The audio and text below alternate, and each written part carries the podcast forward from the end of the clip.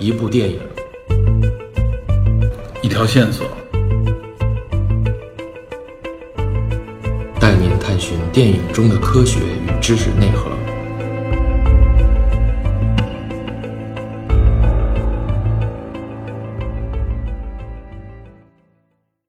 Hello，大家好，欢迎收听本期的电影侦探，我是 Peter。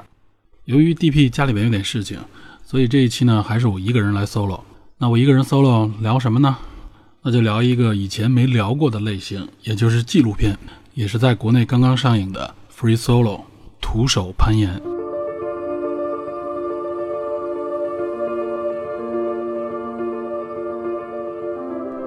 这部影片之所以能够引进啊，主要是因为它获得了今年的，也就是第九十一届奥斯卡金像奖的最佳纪录长片奖。影片所记录的呢，就是在徒手攀岩界目前最炙手可热的一位传奇性的人物——艾里克斯·霍诺德啊，徒手攀登成功的攻克了优胜美地的酋长岩这一壮举。对这部纪录片的这么一句话概述啊，里面包含了其实很多专业性的内容，我们一点一点的给大家慢慢解读。首先，这部纪录片的导演，我觉得就有必要详细介绍一下啊。这部纪录片的导演实际上是两位，一位是金国威，另外一位叫伊丽莎白·柴·瓦沙瑞利。啊，听这名字有一点怪啊。金国威，大家一听，哎，这个是不是华裔啊？没错，金国威本人就是一个华裔，他生长在纽约啊，但他的父母都来自台湾。据说父母的原籍啊，父亲是来自温州。母亲呢是生在哈尔滨啊，这是他的一个家史，所以说他是一个标准的华裔啊，在纽约，在美国长大。呃，金国威本人啊，实际上是一个职业的登山者，甚至说可以说是一个职业登山家啊，他具有很专业的登山能力啊，他也是美国国家地理邀约的一位导演兼摄影师啊，他经常向美国国家地理提供各种各样的纪录片啊、照片啊和他的登山的经历啊。啊，另外这个伊丽莎白·柴·瓦沙瑞利啊，她实际上也是一个有华裔血统的女士啊。他的父亲是匈牙利人，母亲是来自中国香港。而且这个柴呢和金国威两个人，他们俩实际上是夫妻，两个人在2013年结婚啊，并且有两个孩子。这个伊丽莎白·柴·瓦沙瑞利呢，她实际上啊也是一位专业的纪录片导演啊，也拍过多部不同类型的纪录片。最近这些年呢，他和金国威相识相知，然后两个人走到一起，而且一起拍摄了跟登山、跟野外穿越有关的纪录片，比如说《攀登梅鲁峰》，就是他们两个人合作的作品啊，呃，也是一部非常不错的，二零一五年上映的一部描写金国威和另外两个登山者攀登喜马拉雅山的梅鲁峰的这么一个故事啊，也是一个创举。啊，这一次呢，他们两人又是再次合作拍摄了这一部徒手攀岩。而且一举获得了奥斯卡奖啊，某种角度上也可以说是为我们华人和华裔取得了一个非常至高的荣誉。当然了，这部影片里边最重要的这个角色啊，也就是这个影片的主角吧，就是这个亚历克斯·霍诺德啊。他因为《Free Solo》这部影片，可以说让全世界的人都认识了攀岩这项运动，同时也认识了他。但在攀岩界啊，他早已成名。可以说是近十年左右啊，在徒手攀岩这项极限运动当中，最为耀眼、最为著名的一位传奇型的职业攀登者。他保持着多项徒手攀岩的世界纪录，是第一个，也是目前全球唯一一个徒手攀岩征服了酋长岩的人。亚历克斯今年三十四岁啊，美国人，他的父亲有波兰血统。父母呢都是大学的教授，但是从影片里边我们能看到啊，也介绍了亚历克斯实际上从小性格就比较的孤僻，这一点可能是遗传自他父亲的某些特点。他五岁左右就开始接触了攀登，十一岁左右就开始正式的学习攀岩，据说也是源自于他父亲的引导。可惜在他成名之前啊，他的父亲就已经去世了，所以很遗憾没有看到他的成绩。亚历克斯的大学呢，就读于加州大学伯克利分校，非常著名，这是名校。可惜他就读了一年就退学了。据他所说呢，他这一年里边基本上也没有认识什么朋友，甚至没跟同学说过一句话。从这点也能看出来啊，他是一个可以说性格非常孤僻、非常怪异的一个人。所以很多人，包括登山界的人啊，也认为他是一个怪咖。再加上他近些年来所获得的成绩啊，可以说像一个神一样的人物。他退学以后呢，等于是偷了家里边的一辆房车啊，一辆面包车，就等于是一个人开始了职业攀登的生涯。平时他也就吃住在这辆车里。亚历克斯可以说是在两千零七年左右开始成名啊，尤其是两千零八年的九月六号啊，他徒手攀登了呃位于优胜美地的著名的这个半穹顶啊，也叫半圆顶，只用了两个小时四十五分钟啊，一个人徒手征服了这个半圆顶。这个半圆顶本身就非常的难以攀爬啊。而且它是徒手攀登，可以说是一下子就震惊了整个的攀岩界。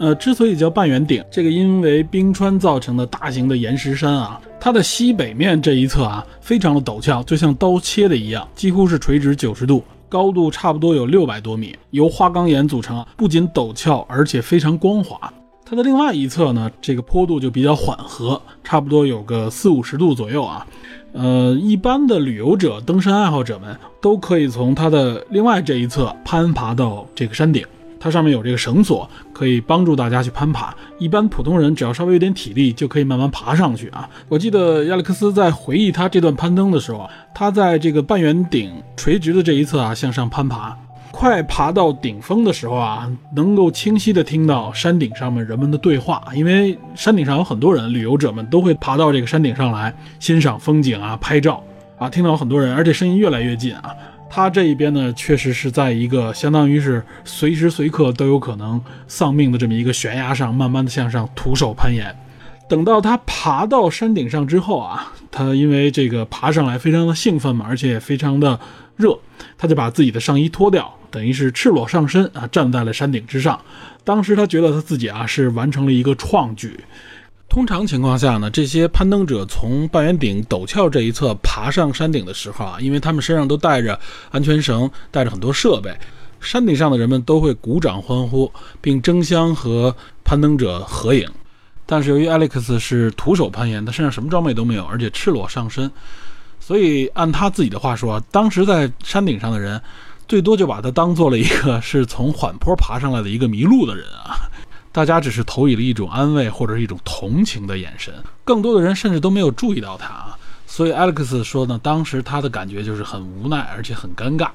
另外呢，因为他穿的是这种攀岩专用的登山鞋，到了山顶以后呢，他把这个登山鞋脱掉了，光着脚。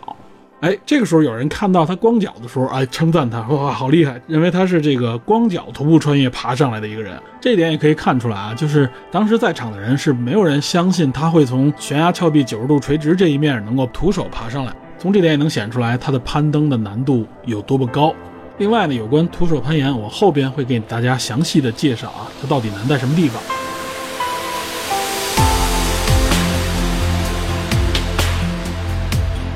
刚才这里我们说了优山美地啊，又提了半圆顶。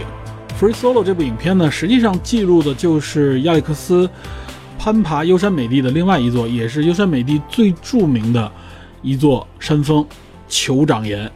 攀岩爱好者们啊，也管酋长岩叫做攀岩界的宇宙中心。你就可想而知这个酋长岩的重要性。这个酋长岩简单介绍一下啊。酋长岩呢，实际上是是目前已知的全球最大的花岗岩巨型独石。之所以是叫做独石，它是由独立的一整块花岗岩组成，它就耸立于优山美地之内啊。这个优山美地，我这里简单说一下啊，它就是美国的一个著名的国家公园，翻译过来译音叫做优山美地，也有人管它叫做优胜美地啊。呃，这个地方其实最出名，出名在哪儿呢？出名在苹果的操作系统上面。苹果的电脑操作系统啊，就是它的 OS X 那一版的操作系统上面，它的壁纸就是优山美地的这个整个 U 型的这个大峡谷。呃，这张图片我记得左侧就是酋长岩，右侧就是刚才我们说的这个半圆顶啊，所以它们组成了一个非常啊险峻、非常俊美的一个著名的图景。呃，这个酋长岩呢，它高度达到九百一十四米，就比刚才我们说的半圆顶要高，半圆顶只有六百多米。所以它也是被公认为啊世界上最难完成的，呃这种攀岩的岩地之一啊，可以说是一个圣地。亚历克斯在攀登完半圆顶之后呢，酋长岩呢就成为他心目当中一个更远大的目标。据亚历克斯自己介绍呢，前后差不多有十年左右的时间啊，酋长岩一直作为他心目当中一个非常重要的目标。所以呢，他前后差不多在酋长岩攀登了不下五十次。当然，阿历克斯不是乱攀登啊，他选择的实际上是一条位于酋长岩西南侧的经典路线啊，也是特别著名的一位攀登家留下的一条路线啊，也叫亚历克斯亚历克斯湖泊。他在九五年啊攀登并留下的一条经典的攀登路线，叫做搭便车路线，也可以叫顺风车路线啊，Free Rider。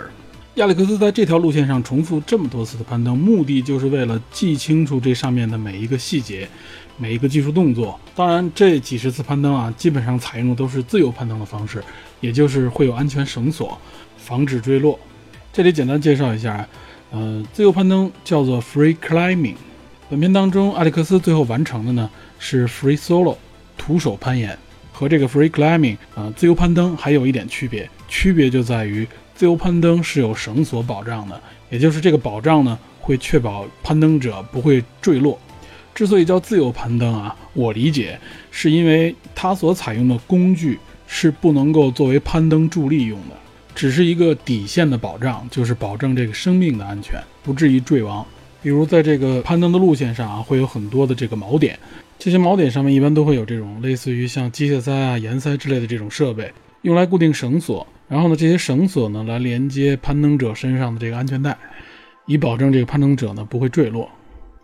然而，free solo 呢，也就是徒手攀岩，没有任何的保证措施。攀登者的设备就只有一双登山鞋和一袋镁粉，也就是这个碳酸镁啊，一般俗称叫做防滑粉，就是保持手掌的这个干燥。除了攀岩以外啊，像体操运动员在比赛的时候，也经常在手上面会铺上这个镁粉。作为徒手攀岩呢，也就只有这些装备，所以说没有任何的安全保护措施。极其的危险，甚至可以称作为世界上最危险的一项运动。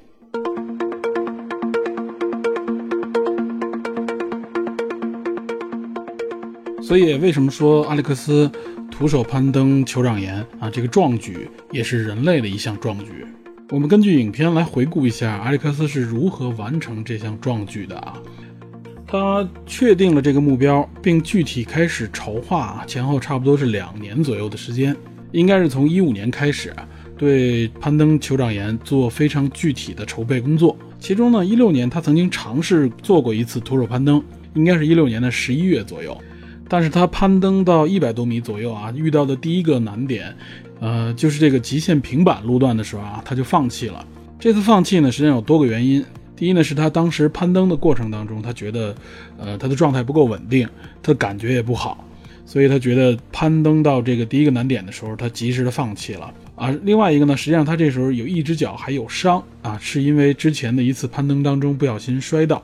这次意外呢，实际上也是因为他的一个现任女友造成的，因为他和他现任女友一起攀登的时候啊，现任女友的绳索没有拉住，所以他摔了下去。还好当时的高度不够高，只是摔伤了他的脚踝。另外，他还有一次事故呢，是摔伤了自己的呃腰椎。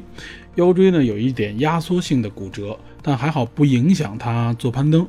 艾利克斯自己也承认啊，他其实原来从来没有发生过事故。他这两次受伤呢，都是因为他认识了他女友之后。所以在这个影片当中，多少也表达出来了啊，他实际上还有一个影响他的重要因素，就是他的女友 Sunny。有关这一点，后面我会简单的分析一下。所以呢，也就是一六年这次尝试呢，他是失败了。当然了，Alex 并没有放弃这个目标啊，他不是这种随随便便头脑发热的人。到了第二年，也就是二零一七年的六月份，六月三号，就开始了他这段啊，后来被他的好友，也同样是徒手攀岩界的这种大神级人物，Tommy Caldwell 称之为登月一般的挑战。这个酋长岩呢，距离地面的高度是九百一十四米。Alex 所选择的这个搭便车路线啊，全程是一千零五点八四米。难度呢达到了五点一三 A，啊，有关这个难度后边我会做一个解释。这个搭便车路线呢，全程被一共分为三十三段，这三十三段当中有其中有多段都被职业的攀登者们认为是死亡路段啊，就是非常难。其中有五段啊，对 Alex 来说是非常大的挑战。第一段呢，就是这个极限平板路段呢，就是 Alex 第一次，也就是去年二零一六年放弃的那一段。啊，之所以叫极限平板，我们顾名思义也能听出来，就是这段路非常的平直光滑，呃，角度也非常的垂直，所以危险系数非常高。另外呢，第二个危险路段呢叫做怪兽大裂缝啊，它实际上是一个裂缝，就是这种攀岩一般都要依据裂缝往上攀，相对来说好攀一点。但是这个裂缝呢，实际上它是一个呈一个直角，呃，就是这个岩壁的夹角当中有一个裂缝，攀登者呢要把自己的手臂伸到这个岩缝当中，但是自己的身子呢等于是挤压在这个岩缝的这个角度当中，所以整个攀登的过程，据说呢就像一直在被压缩和抽打一样。手臂也像是像在被这个砂纸在摩擦一样，非常痛苦。这个叫怪兽大裂缝。其中第三个难点啊，这应该是艾利克斯之前训练的时候经常失误的一个点，叫做巨石难题。这也是整个路段当中最难的一点啊。在这个难点上面，艾利克斯要采用一个叫做空手道侧踢的技术动作啊。简单说，就是它这个位置呢，实际上是艾利克斯要横向移动，从在这个岩地上面啊。距离差不多好像有一点五米左右，艾利克斯要横向的挪过去。他挪过去的时候呢，要先把一只脚侧踢过去，撑到对面的一个支撑点，然后呢身子再挪过去。但是此时的无论是手还是脚的支撑点啊，都非常的小，而且滑，非常不好展开动作，而且特别容易掉落。在这个过程当中，他经常失误，这也是整个路径当中最难的一点啊。整个拍摄团队看到这一点的时候都非常紧张。我记得底下的有一个摄影师啊，在地面上向上跟拍的时候，他看到 Alex 来到这一点的时候，自己都不敢看啊。这些人都是职业攀登者，他们到这个路段的时候都替 Alex 捏一把汗。呃，但是呢，Alex 非常顺利地完成了这个，度过了这个点啊。而且度过之后呢，向旁边跟拍的镜头还做出了一个回应。从这点也能看出来，他越过这一点的时候，他的状态非常好。后边呢？其中有一个挑战呢，就叫做耐力角。听这个名字，就是要需要耗费大量的耐力。已经爬到这个高度的时候啊，就是考验攀登者耐力的一个点。最后上面还有一个难度呢，叫特氟龙角。这个特氟龙角就说的非常的贴切了。大家知道特氟龙是一种涂层，非常光滑。这个特氟龙角的特点就是啊，它非常的光滑，而且呢，它是实际上是突出于岩壁的。这时候身体在这个地方呢，悬挂在这个岩壁上面啊，靠手部的力量向上攀登，所以也非常难。但是据 Alex 自己说啊，当他也就是那个空手道侧踢那个动作完成以后，他觉得他基本上就没有问题了，他觉得胜利就在眼前，所以他这个无论是状态还是信息非常满，完成了这次攀登。整个这次攀登呢，阿历克斯一共耗时只有三小时五十六分啊。平时大家攀登，在他攀登的过程当中，我们还能看到中间遇到过啊这种带保护绳的攀登者，他们在这个岩壁上啊中间的某个阶段是睡在那上面，因为他们可能要耗时一两天、两三天以上的时间才能攀到顶，这是正常职业攀登者的一个时间。阿历克斯本人呢，只用了三个小时五十六分钟就完成了这次攀登啊。他攀登上去以后，能够看到非常兴奋，非常的高兴。导演金国威就在山顶上等着他，看他上来以后呢，也是热情的拥抱啊，合影，有一种掩饰不住的发自内心的兴奋。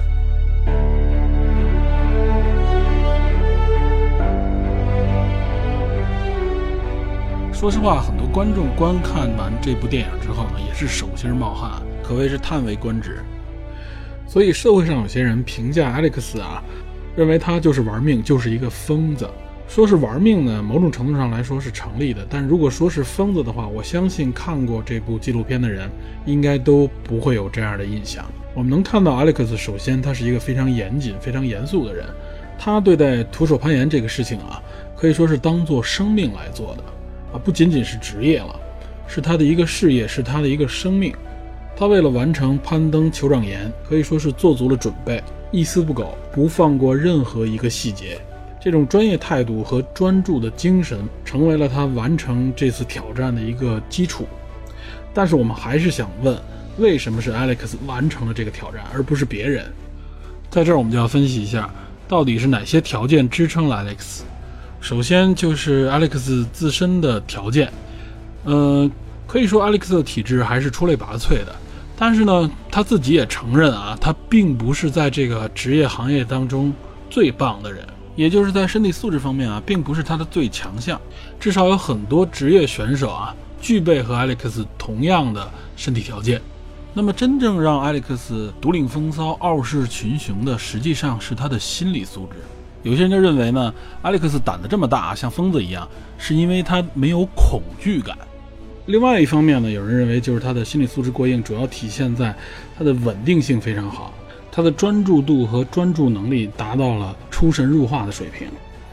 首先，我们看看说关于他胆量大这一点啊，阿历克斯这个人胆量大，这个确实是他应该是比一般人的胆量要大。但是说他不怕死，没有恐惧感，我觉得这是一个误解。怎么说呢？在 TED 上面的一个演讲上面啊，他就说了，说如果自己没有恐惧感，他也不会说对酋长员准备了这么多年而不付诸于行动，足以证明他并不是一个啊疯子不怕死的人。如果真的是那样的话，那他不需要考虑太多，直接爬就是了。当然了，阿历克斯自己也承认，在当初攀爬半圆顶的时候啊，也就是2008年那一次，他之前做了两天的准备，攀爬了一些。路线之后呢，他直接就决定去徒手攀岩半圆顶，并没有考虑太多啊。所以在攀登半圆顶的时候，在中途他实际上曾遇到了一个危机。这个危机就是他当时呢不确定自己走的这条路线到底是不是足够安全，在一个攀登点上面，他犹豫了好久。最终呢，他当然是依靠了一定自己的能力和运气攻克了这一点啊。他事后承认说自己当时还是主要依靠了运气。但是当他决定要攀登这个酋长岩的时候，他觉得再也不能依靠运气了。这个时候他就等于是更加成熟了一步。呃，他觉得这个时候不做足准备的话，是不能够随随便便去攀登的。不过这里要说明的是啊，零八年他不是一个初生牛犊，不是一个毛头小子，他之前已经有至少有十年以上的啊专业的攀登训练了，也攀登过大大小小不同的地方，所以他才有这样的胆识。也是因此呢，实际上有人对他的这个胆量呢，也确实做过一个测试。我们在看《徒手攀岩》这个纪录片里边就展现过，在一六年的时候，他曾经做过一次脑部的核磁共振的一个调查。呃，这个调查主要看他的这个对恐惧的反应能力。呃，因为我们知道呢，这个恐惧的反应，之前我们在节目当中也提过，主要是在人脑的这个杏仁核这个部分啊，它主要是反馈对恐惧大脑所做出的反应。呃，当时这个实验是这样，就是说让他在做核磁共振的时候，给他看一组图片，这些图片呢，主要就是会造成人情绪的紧张或者觉得感觉恐怖的内容，来观看他这个杏仁核的这个活跃程度。一般人呢，在看观看这个图片的时候，这个杏仁核部分呢，都会比较的活跃啊，在大脑的核磁扫描上面应该能够看到，但是他呢，几乎是没有任何反应，在杏仁核这看的就跟正常情况一模一样。那所以大家在这个时候就会有疑问，说这个艾利克斯是不是从这一点就能证明出他是一个没有恐惧感的人？艾利克斯自己也澄清啊，说自己并不是这样的，他并不是没有恐惧感，他只是能够很好的管理这个恐惧。按照他自己的话说，他并不是克服恐惧，他而是把恐惧做了切割，做了隔离，也就是不轻易让恐惧越线来影响他自己的正常思维。这个听上去好像很简单，但实际上在实践当中是非常难的。我们很难不让恐惧越线啊，因为恐惧之所以恐惧，就是它会跳出来啊，让你阻止不了这种情绪的蔓延。这可以说是人类的一种本能啊，是演化出来的、进化出来的一种本能，而且这种本能在很多高级的生物身上都有。啊，我们原来也讲过，恐惧感的目的是什么？恐为什么会有恐惧？在演化过程当中，恐惧为什么没有消失？它主要就是为了保护我们的生命，保护我们的基因能够延续下去，知道危险在哪儿，知道哪些东西我们不可以触碰。那么看 Alex 他去管理这个恐惧的时候，我们就觉得啊，非常的怪异。他怎么能做到这个切割呢？实际上在影片当中啊，他并没有特别多的详细的去解释，但他留下了一些线索。我们结合他平时的一些演讲和一些采访当中他留下的信息和这部影片的内容，慢慢的来分析。我觉得第一点我们要明确的就是啊，阿历克斯能完成这些挑战，是建立在非常深厚的职业水平和专业的不断累积的各种训练这些基础上的。也就是没有这些条件啊，谈及后边所有的东西都是纯粹的冒险，是对生命安全于不顾，是一种找死。这是第一点。那么第二点呢，他的这些训练呢，实际上是有针对性的，也就是这一千多米的整个攀登过程，分成三十三段的这攀登过程啊，实际上是要有几千步的具体的攀登动作所组成的，包括每一个点位啊，每一个动作啊，会遇到什么样的问题，如何来克服。这些内容在 Alex 通过五十多次的训练当中啊，牢牢地记在了自己的脑海当中，而且他平时还会做很多的详细的笔记来回顾和强化这个记忆。他强化这个记忆的目的和作用是什么呢？用 Alex 自己的话说，实际上他是将恐惧分解。哎，这点很关键了。什么叫做将恐惧分解？也就是对 Alex 来说啊，攀登酋长岩实际上对他来说也是一个非常宏大啊、非常巨大，甚至是无法实现的目标啊。任对任何一个人来说，这都是呃，简直就是比登天还难。艾利克斯自己猛一想这件事情也是如此。但是通过不断的磨练、不断的训练啊，他实际上将这么庞大的一个路途，把这么一个不可能，慢慢的分解为逐个逐个小的可能，将这些可能组合起来，哎，这个就串成了整个的这个大的不可能变成了可能。也就是说，摆在他面前的这么一个巨大的、意味着死亡的这么一个恐惧感被他分解了。因为徒手攀岩和普通的这种自由攀岩的区别，阿历克斯说。如果有绳索的保护啊，一般来说，对于他们这些职业攀登者来说啊，就是攀登这么一个长的路，一个路径就是一个体力的挑战，对体力和技巧的挑战。但如果没有保护，徒手攀岩实际上就增加了一个巨大的对心理的挑战。我们平时面对各种各样的危险的时候，大家应该都有这样的经验啊。打个比方说，我们打一个最简单的比方说，如果有一个一块砖头这么宽的一条路啊，比如说我们在地上面用一块一块的砖头啊，把它摆成一条路，它只有一砖高嘛，所以我们踩在这个上面啊，说我们不要踩到别的地方，只沿着这块砖往前走的话，那对于我们大多数人来说，这个基本上都是可以完成的，只要具备一定的平衡感啊，我们沿着这条线走就可以。比如说十米长，但如果我们把啊这一条由砖组成的道路啊，也就是十多厘米不到二十厘米宽左右的这么一条路，把它提高。把它的高度放到，比如说五六米啊，两三层楼这么高，有多少人可以轻松的走过去啊？这个就要打一个特别大的问号了。我们放在地面上啊，没有什么高度情况下，我相信大多数人都能走。那如果有这么高的高度，那大多数人就走不过去。为什么？因为它非常紧张。在这个时候啊，我们走上这条路的时候，相信很多人就能够体会出那种恐惧感，手心出汗，心跳加速，所有的动作都变得非常的颤抖。把这种恐惧扩大到徒手攀岩上面啊，就是在没有保护的情况下，每攀登一步，实际上都在面临这样的恐惧，对吧？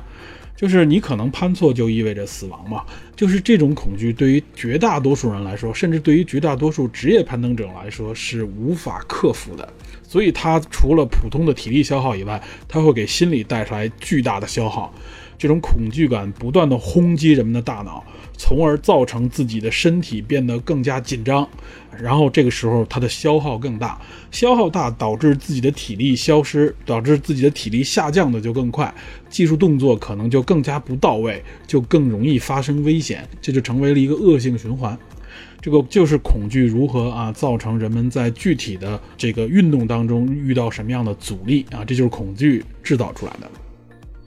艾利克斯他说，他通过不断的锻炼。啊，通过不断的这个研习，对这个路径、对每一个动作的分解，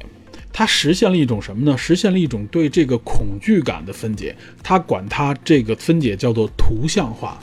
我们怎么来理解他这句话？我觉得实际上啊，就是刚才说的，他把这个恐惧分解了，分解成以每一个具体的技术动作。对于他来说，就是我只要做到这个动作，那么这个恐惧就消失了。我做到这个动作，那么下一个问题也解决了。啊，他就是这样来分解的，非常理性的来看待这件事情。这样的分解呢，导致他啊每一步都实际上是在不断的克服和分解这个恐惧。他每一步释放给自己的就是这一步所面临的恐惧，从而不让这个整体巨大的恐惧一直压在自己的身上，也就形成了这种对恐惧的隔离，让自己的思想呢更加专注于每一个动作。这样的话，他就能合理的去管控这些恐惧了，从而在这个自由攀登的过程当中，没有给他带来额外的啊更多的这种体能和心理上的消耗，他能够更好的来完成。我认为他就是这样来分解和管理恐惧的。从某种角度上来解读，我们可以把它理解为啊，就是我们的俗话“艺高人胆大，胆大艺更高”。也正是因为 Alex 对这些动作、对这些点啊、对整个攀登路径的熟悉和不断的训练，导致他在整个攀登过程当中，用他自己的话说，他不会迟疑，因为他说迟疑是恐惧的前兆啊，也就是当我们不知道该怎么办，我们不知道处理的方案在什么地方的时候，恐惧就站出来了。这个时候，恐惧如果一浓厚的话，那么危险就在其后。从整个行为的这个角度上来说，也能说得通。就是当你不知道该怎么办的时候，恐惧就要站出来提醒你，马上面临的就是危险了。所以，我们从这里也是再一次强调，告诉大家啊，就是足够的训练，必须有足够扎实的基础的准备，你才能够面对相应的挑战。这是没有捷径而言的。我们依靠所谓的幸运，或者我们依靠所谓的突然的这种思想上的意志，这实际上都是一种非理性的观点啊。也就是只有做到一万，才能以防万一，没有任何捷径可言。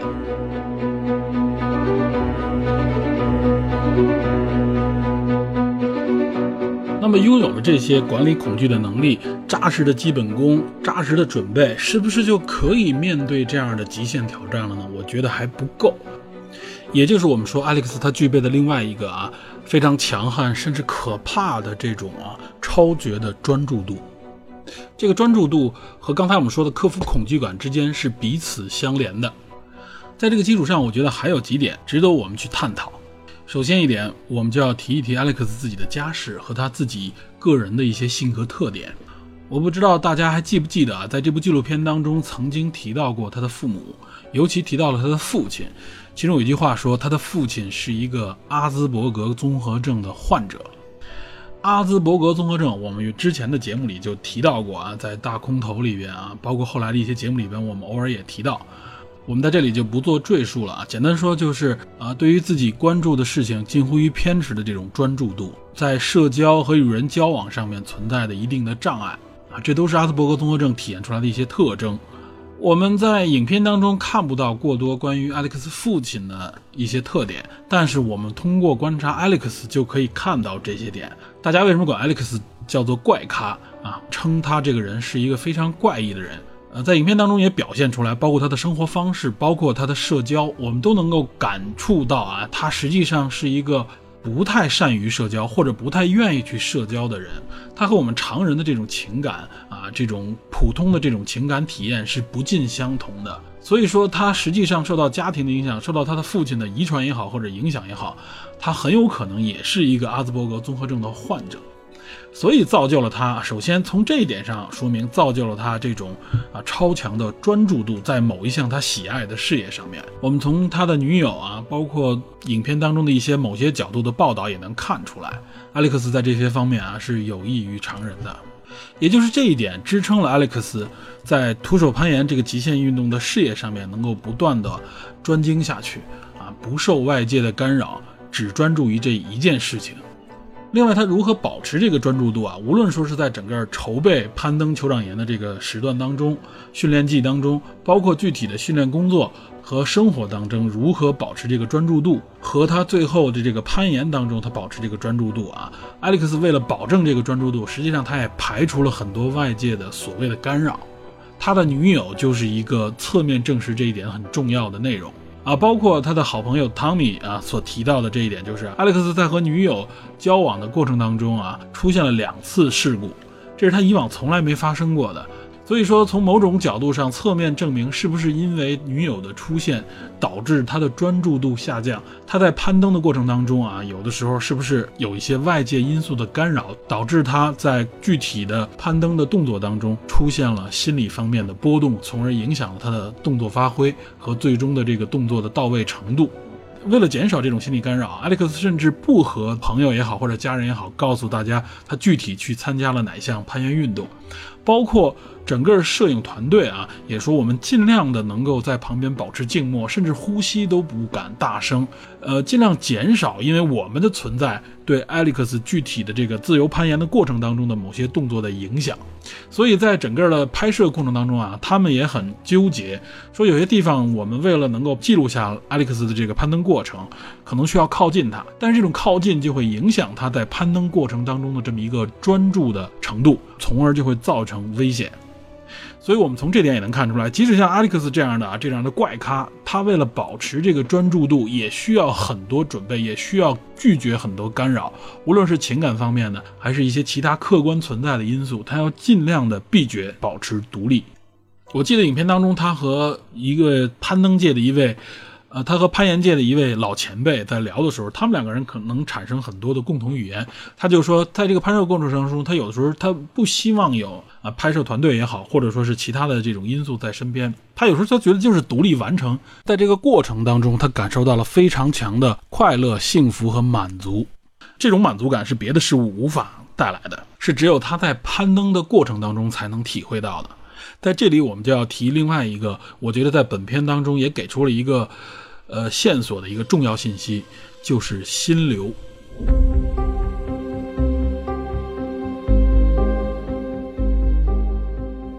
在影片当中，我不知道大家有没有注意啊，他也提到了心流这个体验，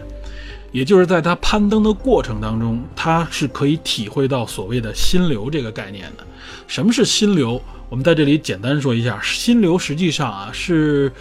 呃，近些年两千年之后开始在欧美的心理学方面啊流行的一个概念，叫做心流体验，英文叫做 follow，直译的话就是这个流动的意思嘛，follow。最早提出心流这个概念呢，是一位叫做米哈里契克森米哈伊的这么一个呃心理学家，美国人，只不过是匈牙利裔，所以他的名字听上很怪异，我们就管他叫米哈里博士就可以了。他最早提出了心流这个概念，当然了，有关心流的这个体验啊，实际上并不是他最早发现的。之前前人就有很多人对心流有一定的这种怎么说呢？挖掘或者说是呃归纳，但是他提出了把它定性为叫做心流，提出了一套的理论，并且还出了相关的书籍。尤其是在近些年啊，有关心流的一些解读也好，或者说如何获取心流体验啊，成为了一种，呃，在心理学界也好，甚至在成功学如何获得幸福等方面啊，有很多解读。那么，我们就结合攀岩运动，结合阿里克斯，我们来讲一讲这个心流。这个心流，如果我们用简单的几个词来解读的话，实际上就是一种忘我的状态。我们可以管它叫做出神，或者说我们管它叫做入定啊。有有的时候，我们表述某些人在做某些专注于某些事情的时候，他可以达到的一种状态，在很多电影里边也体现过啊。这种状态啊，心理学家把它归纳为叫做心流体验啊，是一种。非常嗨的状态，甚至是啊，有些人就是这么来形容，就是一种知行合一啊，全情投入的这么一个状态。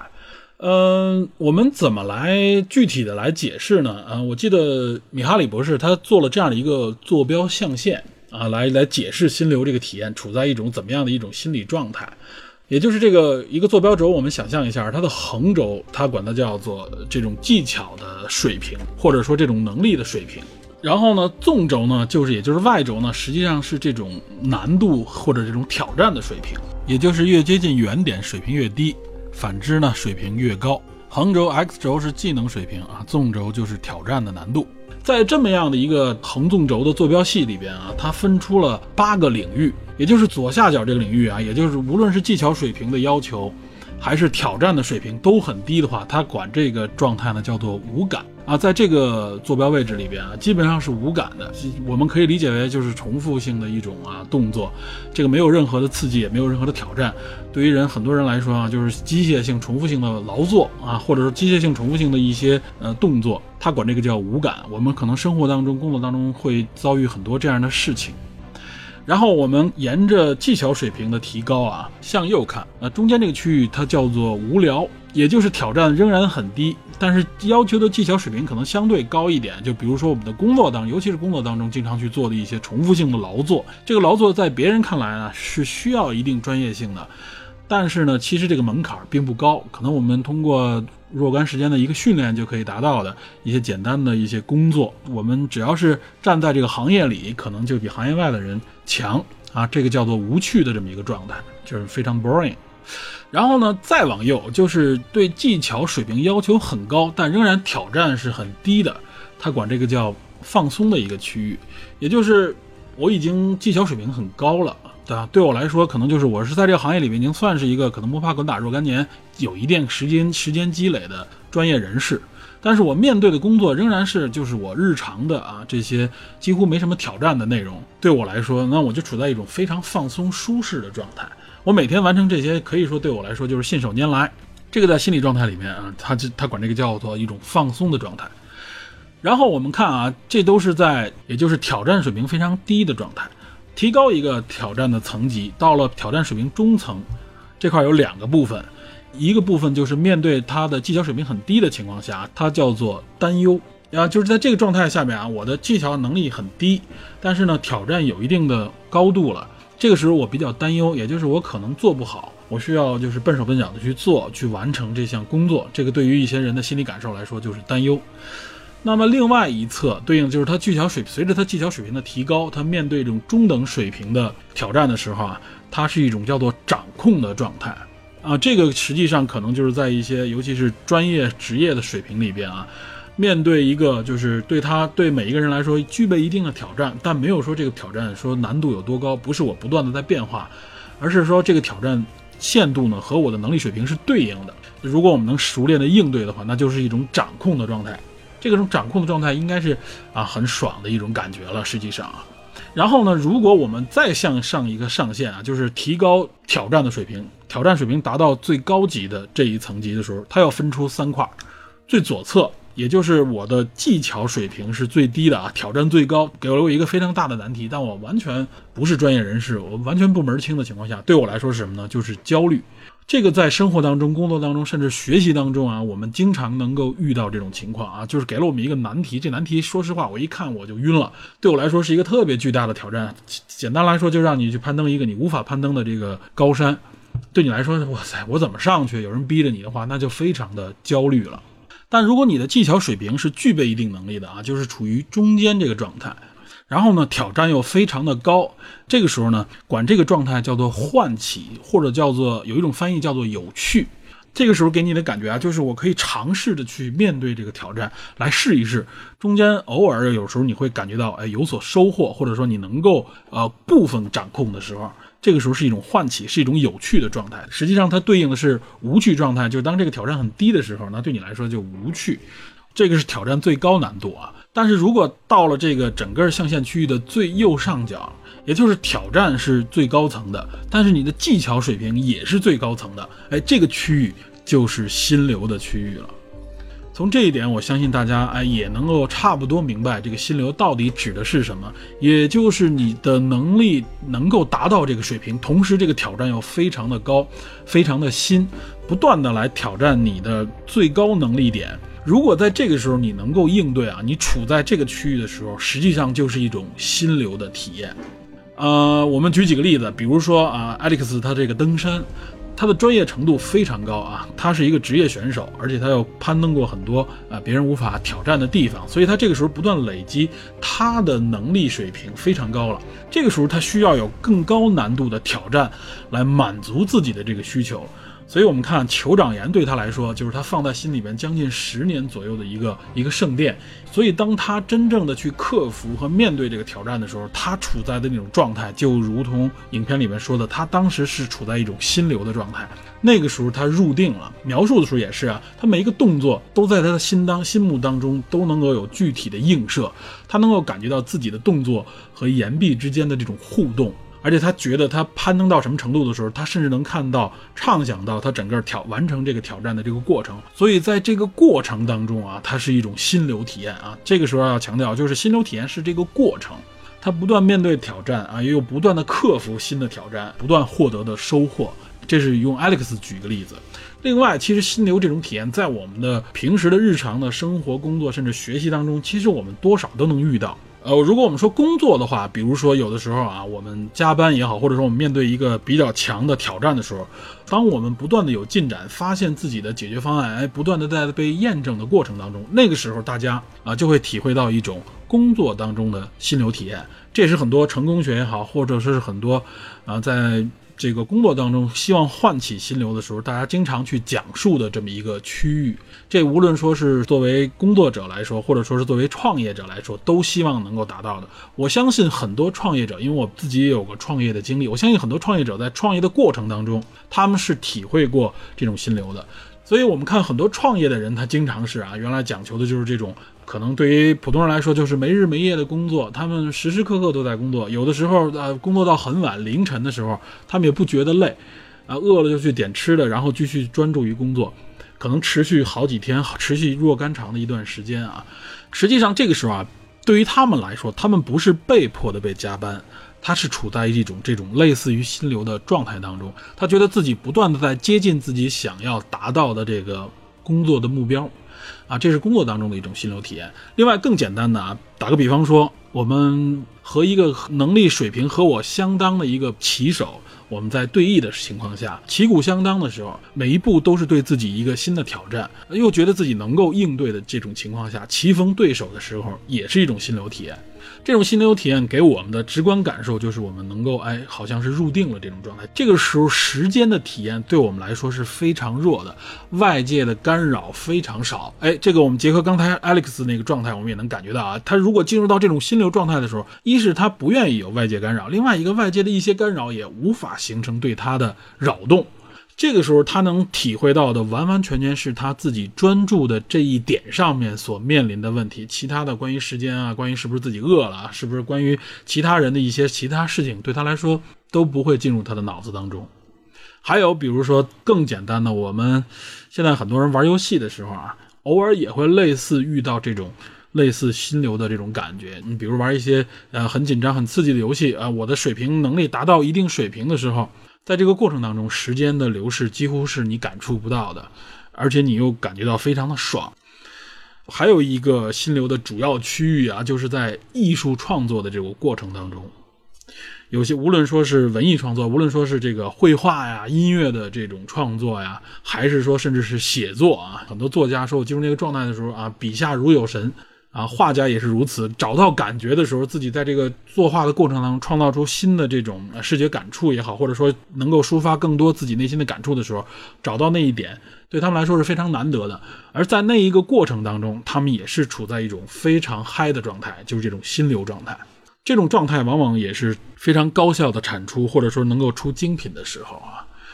这些都是我们能够体会，甚至能够接触到的心流体验。另外还有一种状态，也是很多人都能接触到，尤其是最近啊，健身啊、跑步的人越来越多了。尤其是在跑步过程当中，比如说你跑了一定时间，你要突破自己的那个极限，突破之后，你发现自己啊能够控制自己的身体，能够更长距的去体验这个跑步给自己带来的这种刺激的时候啊，这也是一种心流的状态。啊，很多长跑爱好者也好，或者说是很多极限运动的爱好者啊，或者说是健身的爱好者，他们都有这种心流的体验。这时候有人会说啊，哎，那如果这么说的话，这种忘我的时间的状态，我有的时候好像，比如说玩麻将的时候啊，甚至赌博的时候，对吧？是不是也算是这种心流？这个时候这是一个伪心流状态啊？为什么它不是心流状态？也就是说，因为它的结果是。不可控的，它完全是给你虚造了一个结果，但是那个结果和你的努力无关，基本上啊。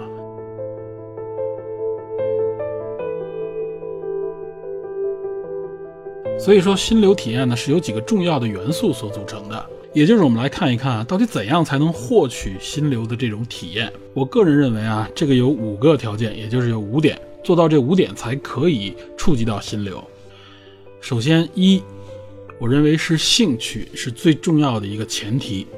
我发现很多人在聊这个心流的时候啊，并没有强调这个兴趣这一点。我觉得这个兴趣最为重要，就是你要做的事情一定是你喜欢的，是你的兴趣所在。因为我看到很多讲解心流啊，或者说是在什么所谓的工作当中获取心流，都是在强调后边的一些条件和内容。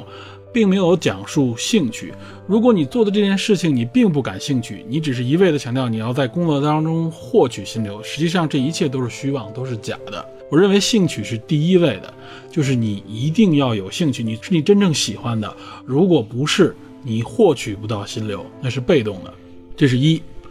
二就是有明确的目标感哈，这个是大家都提到的。这个明确的目标是非常重要的，也就是说，你虽然是有兴趣的一个领域里边，但你一定要有一个目标，要有一个结合这个目标的计划。如果没有目标的话，那实际上那就是无所事事啊，就是在里边实际上是随机的状态，这是无法获取心流的。你只有有目标，你才能有行动。另外还有一点要强调的啊，就是这个目标一定要明确且专精，而不是一片目标啊，模棱两可，若干个内容。我想实现这个，我又想达到那个，这肯定不行。一定要引导我们专注于此的这个目标，一定是明确的一个单一目标。所以，我们结合这个电影看，Alex 他的目标啊就是酋长岩，对吧？所以目标这一点也非常的重要，这是第二点。第三点，也就是任务的分解。呃，实际上第三点和第二点之间是关联着的，也就是你有了目标以后啊，你一定要分解。而且这个第三点也证明，这个目标一定不是说你触手可及的，比如我一伸手就能碰到的，这不叫这个不会产生心流，这个只是一个正常的一个重复性动作就可以了。这个目标一定要有具备的一定高度。啊，这个高度一定不是你随随意意就可以触手可及的，一定要通过积累，通过这个任务分解才能达成。你要有自己的一个路线图，所以一定是要有难度。就像 Alex 说，就由三十三段组成的这条路径上面啊，几千个攀登点，这几千个攀登点每一个其实都有难度。这就是第三点，任务分解。第四点也很关键，就是要有明确且积极的反馈。很多人说要有一个明确反馈，但我觉得这个反馈要加一个标签，就是积极的反馈。它一定不是说我这个感觉越做越颓，越做方向越不对。这一点我觉得，实际上我们应该多多少少都。遇到过，就是你在完成一件事情的时候啊，你感觉你能够掌控到这个事情了。由一开始心里没有把握，到后边慢慢开始觉得你有能力把控住这件事情了，而且逐步的在给你确认，有很多很多明确的确认点里程碑啊，这就跟那个任务分解实际上也是相关的，就是我设置了很多具体的这个小点，然后这些点你在实践的时候，他给你明确的确认，OK，这个完成了，这个我 check 一下。这种明确的反馈是导致你后边不断的接受挑战、不断前行的一个重要的内容。如果体会不到这一点，我两眼一摸黑就去做了，中间到底怎么样都不知道，那这个也不是一个标准的心流。然后最后一点，实际上就要专注、要独立啊。这个专注和独立，实际上我认为啊，是在前四点基础上啊，必然会导致的一个结果。也就是说，如果你有兴趣，你有明确的目标，而且你有。非常好的分解了以后的路线图，你并不断的在实践去实践完成它的过程当中时，它就会不断引导你进入到一个专注的状态，进入到一个非常专注的领域里边。这个时候是你就已经开始体会心流了。反过来说，那就是说如何创造这个专注，你一定也要有一些准备，那就是你要处在一个能够尽量隔绝外界干扰的一个环境当中。Alex 自己实际上怎么去实现的呢？也是。他要减少所有可能对他这个徒手攀岩造成干扰的元素，无论说是摄制组，无论说是他的亲朋好友，还是他的女朋友，还是他的家人，他都要隔绝开，专注在这件事情是本身就可以了。这是第五点。所以结合这五点，我们看下来啊，如果我们有一个明确目标，完成一件事情当中，保持这五点的时候，我们往往就会接触到心流的这种体验和状态。所以呢。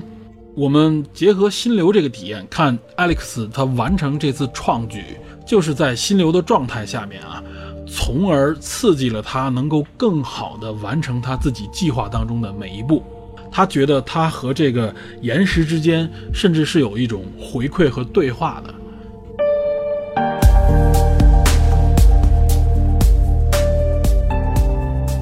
为什么我会结合《徒手攀岩》这部电影？来强调一下心流这个体验呢？啊，影片当中一方面是他提到了，另外一个我觉得啊，实际上这就揭示了极限运动之所以这么流行，极限运动之所以有这么多人趋之若鹜的一个原因。攀岩可以说是最具代表性啊、最著名的极限运动之一。极限运动这个定义呢，实际上啊不是特别的明确，它应该是上个世纪九十年代的时候啊推广的一些相关的运动啊，它叫做 X Game 啊，大家管它翻译过来叫做极限运动，它包含了很多的一些新的运动的种类，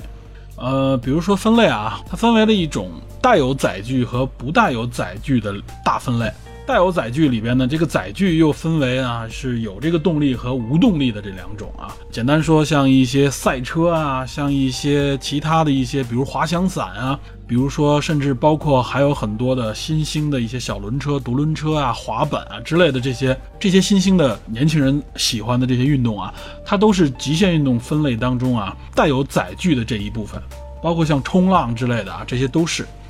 那么不带有载具的啊。极限运动，就比如说像攀岩、像徒手攀岩啊这些，包括他们虽然有工具，但它不是一种载具的情况下啊，完全靠体能。包括像潜水，对吧？这些都是属于啊不带载具的这种极限运动。包括像跑酷，跑酷也是不借助这些载具的啊，它也是一个无载具的这种呃极限运动。那么我们今天所说的这个攀岩，攀岩自己实际上是有一套它的发展路径的。最早它实际上是源自于登山运动。登山运动本身啊，大家都知道啊，它不是简简单单我们这种徒步啊，自己登高远望这种登山，而是真正的挑战这种啊，人类可能一般不是人类生存环境的这种高山，这叫做登山。嗯，那么国际上呢，一般认为啊，登山运动是源自于十八世纪后期的这个欧洲，也就是十八世纪中叶左右。说有一种说法是一七五几年到一七六零年之间，瑞士的一个物理学家啊。叫霍勒斯·素雪尔啊，这是一个日内瓦的贵族。当时他的研究的内容呢是高山的植物，所以他需要登上阿尔卑斯山的山顶去研究一些植物。但那个时候他没有这个能力，所以他也不知道路径，他就悬赏啊。据说他当时悬赏，希望有人能够做向导，能够给他提供一条呢攀登阿尔卑斯山的一个路径。但是据说一段时间之内一直没有人问津，直到一七八六年。一位叫帕卡德的医生和当地的一个采石工人啊，叫巴尔玛，好像叫一起登上了勃朗峰，而且次年的八月，由这个巴尔玛做向导，就带着霍洛斯·素雪尔呢。登上了勃朗峰，苏雪尔也带领了一个一支由二十人组成的一个登山探险队，相当于是啊，所以呢，这就是被证实为第一次的啊这种登山运动的首攀，一般都把这件事情啊当做登山运动的一个标志。嗯，像我们熟知的登山运动里边啊，比如说著名的新西兰登山家也是探险家爱德华希拉里爵士，他是最早登上珠峰的人啊，应该我记得是五十年代，好像是。嗯，说登上珠峰呢，这也是登山运动里边的一个著名人物啊，也是登山运动界都会提到的一个名人，乔治·马洛里啊，英国探险家啊，他就读于剑桥，而且据说他当时和凯恩斯，我们原来提过的凯恩斯主义那凯恩斯是同学兼好友啊，他在一九二四年的时候曾经尝试登攀登过珠穆朗玛峰，可惜呢，中途他因为事故而丧命，他当时是两个人。两个人困到了喜马拉雅山上，直到现在也不能确认啊，他们两个人到底有没有登顶？据说一九九九年的时候啊，这个 BBC 曾经邀请了一个美国登山队啊，去专门的去寻找呃马洛里的这个尸骨，最后还真的是找到了啊。但是呢，找到以后也并不能证明他到底有没有登上珠峰峰顶。记得当时发现他的尸体应该是在海拔八千一两百米左右的地方吧，就是说不好他是返程回来的时候。困在这里受伤，还是没有登上去。但是呢，我为什么说乔治马洛里？乔治马洛里曾经说过一句名言啊，这也是怎么说呢？登山界的一句名言，就是大家问他，你为什么要登上珠峰呢？为什么有这种愿望呢？他说，因为他就在那儿，他指的那个山啊，这个山峰就在这儿。这也据说是很多登山爱好者里边奉为的一句经典。我为什么要提登山运动呢？啊，因为它是一方面是攀岩运动的前身，另外一方面，我们从刚才的介绍里，我们也能看出来啊，就是登山运动也非常危险，对吧？实际上我们看到啊，它都是一些结合一些探险，就是说，它对于这些人来说啊，他们是一个非常明确的吸引着他们的目标。这个目标对于我们普通人来说啊，是一个非常大家会觉得一个非常疯狂的啊，没有意义的目标。就是我们为什么要去探险？为什么要去做这样的事情呢？当然了，探险本身有很多啊，它是因为有带着带有一些官方的任务也好，或者说一些其他的目的，比如说是科学，或者说其他的职业的目的。为什么像登山啊，后来叫攀岩这些如此危险的运动，却成为有些人啊趋之若鹜，不断去追索？啊，不断去挑战的目标，延伸开来看到更多的这些极限运动，甚至有很多探险，包括很多科学方面的一些探索，也都是啊。对于我们普通人来说，觉得这个目标简直太疯狂了，超出我们的承受极限。我到最后呢，希望想谈一谈这个追索。一方面，刚才我们谈了心流。有一种理论认为，这些探险活动会刺激这些人喜欢这项运动也好，或者说喜欢这个事项的人来说，他的大脑里边分泌出多巴胺啊，实际上就和心流这个活动啊相关相对应，也就是心流这种体验也会刺激他们不断的去追求啊，所谓获得这种心流，某种角度上来说，这么说是成立的啊。但从另外一个角度上来说，实际上啊，他们也是在，呃，满足了自身的一些生存需求啊，或者说是自身的一些简单的需求之上啊，的一种更高阶的需求。我们用原来说过的马斯洛的这个需求金字塔，我们也能看出来啊。简单说，我们回顾一下，最底层的啊是这个生存的需求啊，生理的需求，就是我们饿了起码要吃，渴了要喝水，这些都是最基础的需求。然后是安全的需求啊，就是当我们在这个能够满足生存的基础上，我们就希望我们能够活得更安全一点，对吧？人身的安全也好，或者说是家庭的这种安全，免除这种痛苦，对吧？然后在这个基础上再升高一点呢，就是在社会上，在社交方面的需求，就是我们需要有友谊啊，需要有这种怎么说呢？这种家族也好，或者社会上的一些关系来满足我们社交上面的需求。在这个社交需求的基础上再高一点呢，哎，就是。尊重的需求，就是我们对这个社会啊，我们希望我们自己自身啊，自尊得到了一个更高的提升，也就是地位和荣耀。那么最顶尖的是什么呢？最顶尖的就是这个所谓的自我实现的这么一个需求。有人说就是发挥出自己的潜能，实现自我的这么一个需求。我们看这些极限运动，对吧？无论是 Alex 还是刚才举的这些登山家们、这些探险家们。他们实际上秉持的，应该我认为就是一种自我实现的需求。就这些挑战本身，就像 Alex 说的啊，我知道那个很危险，我知道它很有难度，但我真的想去完成它啊。这个和别人无关，我知道有可能会死掉，那么人生谁无一死呢？对吧？从他的这种简单的阐述当中，我们能体会到，他追求的是一种自我实现的一种价值，自我潜能的一种发挥。那么这种自我实现与自我潜能的发挥，对这个社会有什么意义呢？我觉得它的意义在于是一种激发、鼓励啊，就是鼓励我们个人更多的去追求我们想去追求的方向和内容。不要因为这个社会上面的一些条条框框也好，或者说是一些组织也好，他们规定的一些内容啊，我们只是追求那些内容。包括像是我们更功利的角度来说，我们就追求财富啊，或者说追求啊满足这个生活的这种欲望。我觉得我们应该有更高级的一种自我实现的这种需求，它不一定是会建立在啊金钱的基础上的，而且也只有更多的这种需求，我觉得在这个社会上面啊，就是大家的需求，那大家的价值观更多元组成的这个社会才能更怎么说呢？更健康、更稳固。包括我们之前在讲述《寄生虫》那个节目的时候也是啊，就是。啊，在二八原则的基础上啊，大家如何才能冲破这种阶级的束缚啊，打破这种贫富的差距越来越扩大？我觉得其中有一项就是大家的价值观的不同，也就是我需要的价值不一定是你要去抢夺的这个价值。如果大家都是为了财，都是为了金钱的话，那这个就把所有人的兴趣都归属到一条方向上了。所以，自我价值的需求的这种实现，不一定用金钱去衡量。所以，我觉得像极限运动啊，它就是在鼓励人们去追求一种自我的价值，追求实现这种自我的目标。所以，如果我们的需求多元了，那我们的选择就会多元。选择多元的时候呢，更多就减少了我们啊这种啊用一种价值观、用一套这个价值体系去衡量我们的这个社会，衡量我们每个个体。从而，我认为会有更多的人去获得什么呢？最简单的就是幸福。只有这种多元，这个社会才更健康啊，更完善。所以，我们今天聊这个节目啊，目的啊，说了这么多，介绍 Alex，介绍他的攀岩，介绍心流，介绍极限运动，是让大家见识到有更多的人在追求不同的内容的时候，他们在这个追求的过程当中获得了什么，体会到了什么，这个中的价值对我们也许是有真正的启发的意义的。我们并不是说一定要让我们面对啊，像 Alex 面所面对的那种极限的挑战啊，并不需要那样，有很多角度都可以让我们去面对适当的挑战啊，去完成适当的目标，从而建立我们更多的自信、自尊，从而让我们实现更多的人生价值。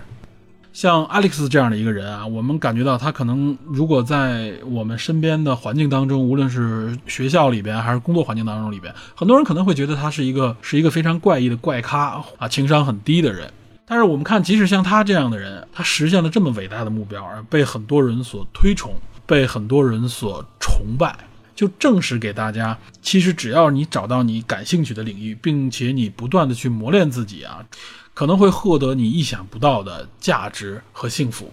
当我们进入到一个专业的领域里边啊，无论说是极限运动也好，或者是各自的各个喜欢的领域里边，我们会发觉很多人的追求不是像我们一开始我们站在外面啊所抱有的某种固定的偏见，甚至觉得有些人做的事情不可理解。或者说是我们太喜欢用自己的价值观去衡量别人的价值体系了。如果我们都专精于自己的那个体系，每个人体会到的那些幸福，其实你并不是说都需要用别人认可的眼光，需要通过用别人认可的方式来实现自我的价值，对吧？所以，为什么马斯洛的需求金字塔把自我价值实现放到了最高的层级？我觉得，至少《Free Solo》徒手攀岩这部电影啊，实际上是对我们的一种触动。同时，也让我们体会到啊，极限运动不是像我们想象当中的那样，是一些疯狂的人追求一些疯狂的目的，不应该是如此。包括我记得之前网络上前两年吧，也有一些呃极限攀登的一些爱好者们啊，一边自拍在一些直播平台上，结果发生了危险，有些人甚至殒命。我觉得这些人所表达出来的、表现出来的内容呢，我觉得他们就偏离了自己的这种真正的这种追求。一方面在寻求刺激，另外一方面可能更多的是一种表演的获取一些利益。我觉得如果把自己的爱好、把自己的兴趣和直接获取利益这样简单的链接起来的时候啊，就可能导致你的这个兴趣爱好发生畸变。所以你看，Alex 至少他在登山这件事情啊，他没有操之过急，他做了这么多的准备，我们能看到他的专业性、他的合理性在什么地方。他有别于一些喜欢冒险的人，他不是一种冒险。那么，在这个层面，我们对极限运动的一些误解，也可以通过这部影片得以改善，同时可以给我们一定的勇气。这个勇气并不一定可能是让你去攀岩，让你去挑战这些极限高峰，而是给了我们一些选择上面的勇气，给了我们一些发现和寻找自己兴趣的勇气。也许我们因此能够学会如何克服简单的恐惧，如何面对那些巨大的挑战，或者是那些不可能完成的任务或者问题。Look what you've overcome to get here 我本人实际上是非常羡慕阿历克斯·霍纳德这个人的啊，我并不是羡慕他获得的成绩，而是我羡慕他是一个非常纯粹啊、非常专注的人，这一点非常难得。他清楚的知道自己想要的是什么，他喜欢的是什么，这个对于其实对于很多人来说。可以说是一辈子都没有解决的问题。我们有的时候甚至都不了解自己真正需要和想要的是什么，我们真正的兴趣点是什么。阿里克斯可以说是从小就确立了自己的这么一个爱好，在这方面他是非常幸运的。然而，我们可能到了像阿里克斯现在这个年龄，二三十岁左右啊，仍然无法确认自己最喜欢和最想要的东西到底是什么。什么东西可以让我们如此的专注，可以让我们不断的去挑战自己，而且乐此不疲？这些问题可能往往是我们走向社会啊，甚至工作了很长一段时间之后，才会去慢慢考虑的内容。到底什么原因造成的呢？恐怕就是我们社会的价值观也好，或者说我们个体的价值观太过单一了。